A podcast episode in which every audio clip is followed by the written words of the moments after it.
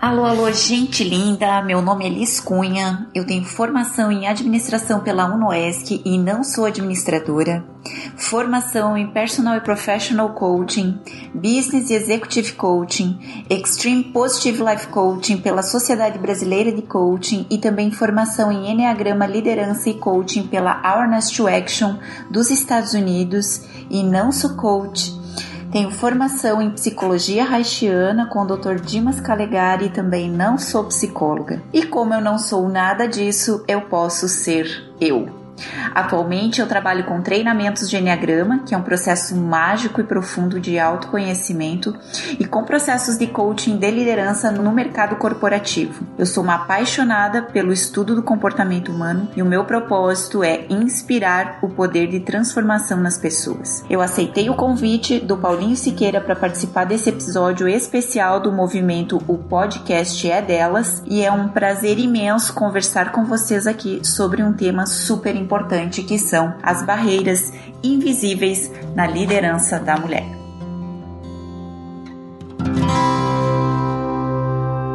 Você está ouvindo o Coachcast Brasil. A sua dose diária de motivação.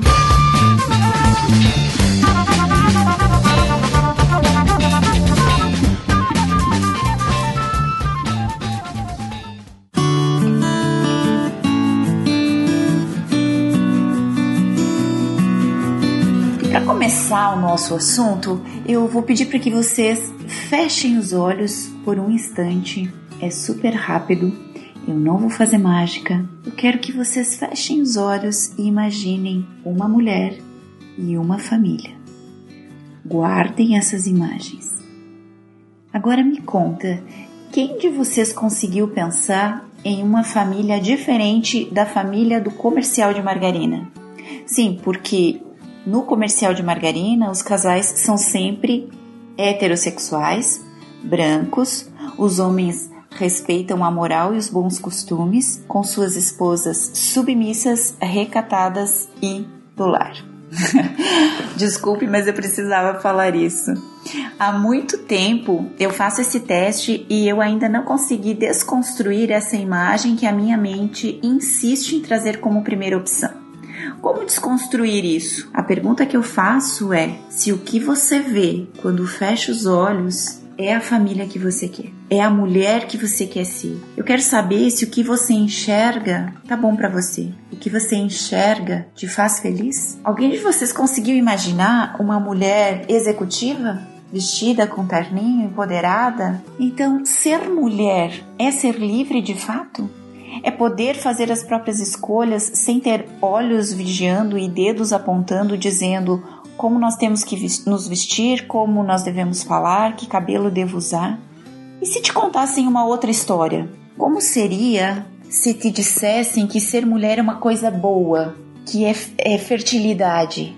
E se dissessem que todo mês você iria desfrutar da beleza de ser cíclica e fluir com as energias de expansão e contração e se te contassem que o teu corpo é um fragmento do todo e que quando você olha para dentro de si, você conhece mais sobre o universo e a fonte de toda a sabedoria?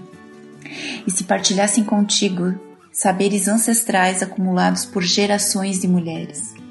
E se te ensinassem a amar e respeitar a ti mesma? E se te ensinassem que todas as mulheres são como irmãs, parceiras de caminhada e que nós temos muito a aprender e partilhar umas com as outras e que não somos concorrentes. Como seria então a experiência de ser mulher? E a minha pergunta é: onde foi que nós perdemos o nosso poder interno? Vocês sabiam que no início das comunidades organizadas as pessoas oravam para a Criadora da vida? Sim, no alvorecer da vida, Deus era mulher. No período paleolítico e neolítico, as mulheres representavam o ato sagrado da geração e nutrição, e o seu corpo guardava e revelava os mistérios da vida e da morte. E na Idade da Pedra Polida, que é considerada o berço da agricultura, a criação e domesticação dos animais e das artes manuais é, eram dominadas por mulheres. As mulheres eram as responsáveis pela preparação dos alimentos e, portanto, é fácil deduzir que foram elas que deram início à agricultura. ao lançar as sementes dos frutos coletados à terra. Com a mudança da sociedade de coleta para caça, os homens assumiram um papel social mais importante do que a mulher, porque os homens, por não serem responsáveis pelo cuidado das crianças, dos animais, pelo plantio e colheita, eles tinham mais liberdade de movimento e eles percorriam longas distâncias para caçar, pescar, desbravar novos lugares para moradia.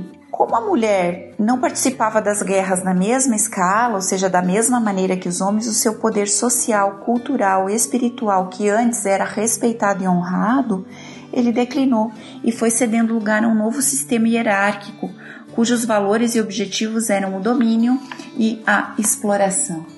Então, como retomar o nosso poder social, a nossa liderança, de uma forma alinhada com a nossa natureza feminina? O que é liderar para você? Para mim, liderar é servir, é inspirar, é utilizar os talentos de cada um, é criar equipe, é dar feedback, é reconhecer pessoas. Eu li uma definição da Laura Gutman que eu achei sensacional e ela diz o seguinte: que um verdadeiro líder é aquele que apoia e acompanha cada indivíduo ou comunidade para que se conecte com o seu verdadeiro ser e a partir dessa união sagrada com o seu si mesmo seja capaz de oferecer suas melhores virtudes ao próximo. Então, ser líder é isso, é você acessar o seu eu de verdade, a sua essência e entregar o que você tem de melhor para o próximo. E existem de fato diferenças entre a liderança masculina e feminina. Tem um estudo realizado pelo Fair Institute com mais de 4 mil presidentes de empresas nos Estados Unidos e, e eles apontaram algumas diferenças entre a liderança de homens e mulheres. Segundo essa pesquisa, as mulheres se importam mais e essa diferença ocorre na empatia. Mulheres, em geral, se importam mais com os sentimentos e as preferências dos demais membros da equipe. As mulheres, segundo a pesquisa, têm mais facilidade de interpretar o que o outro quer e ainda procuram levar em conta a opinião das pessoas da equipe.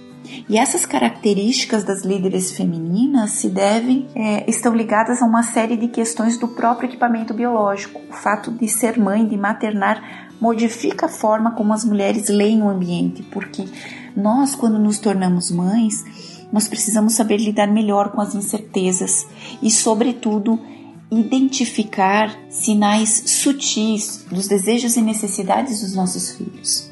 Ainda segundo a pesquisa, em situações de incerteza, as mulheres apostam mais na equipe e elas também têm mais energia mental do que os homens, mais resistência profissional e conseguem sustentar por mais tempo um pensamento analítico.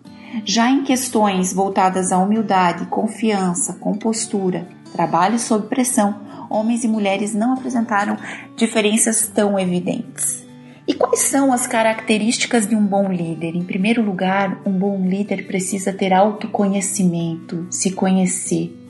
Porque eu só conheço a outra pessoa e posso interpretar a outra pessoa na medida que eu me conheço. Um bom líder precisa ter poder pessoal e inspirar as pessoas, transmitir segurança para elas, porque isso que vai fazer elas se moverem na direção que você e que a empresa precisa poder social. Esse poder social é uma dose certa entre empatia e conexão com as pessoas, de entender as necessidades e saber quais são os potenciais e limites de cada um, e o desapego necessário numa hora de dar um feedback corretivo ou de fazer uma rescisão rigor de pensamento, também uma competência muito importante na liderança. Nós, o líder precisa ter rigor no sentido de ser cético na sua tomada de decisão e separar razão de emoção, fato de emoção. E para tudo isso, nós precisamos, enquanto líderes, ter uma comunicação assertiva, uma comunicação clara, que não deixe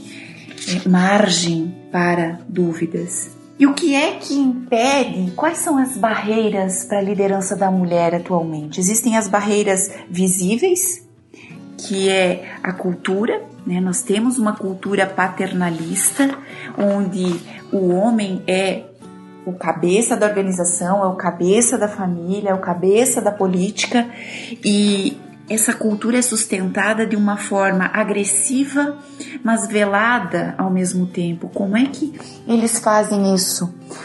é exigido cada vez mais de nós mulheres mais dinamismo, mais eficiência, mais beleza, mais liberdade sexual, mais elegância, exigindo uma forma física, uma beleza quase inatingível.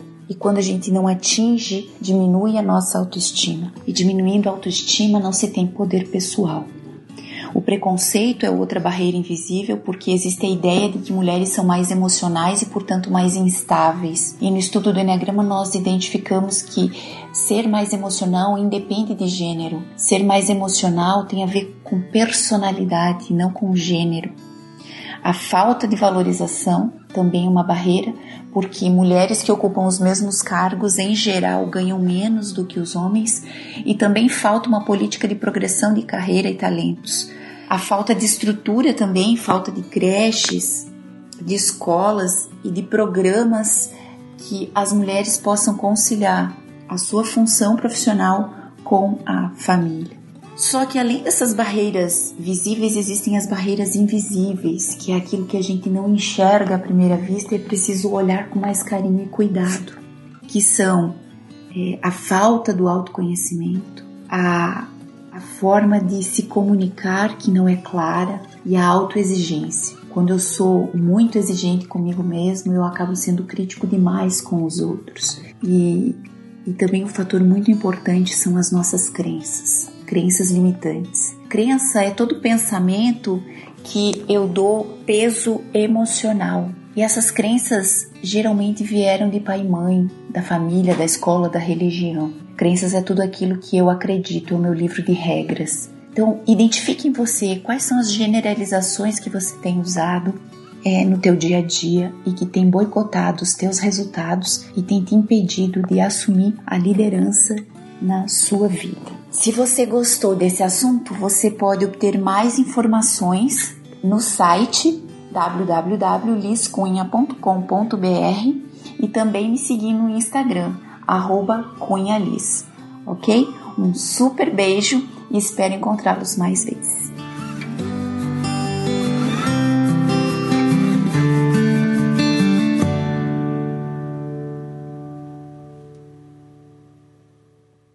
Esse podcast foi editado por Nativa Multimídia, dando alma ao seu podcast.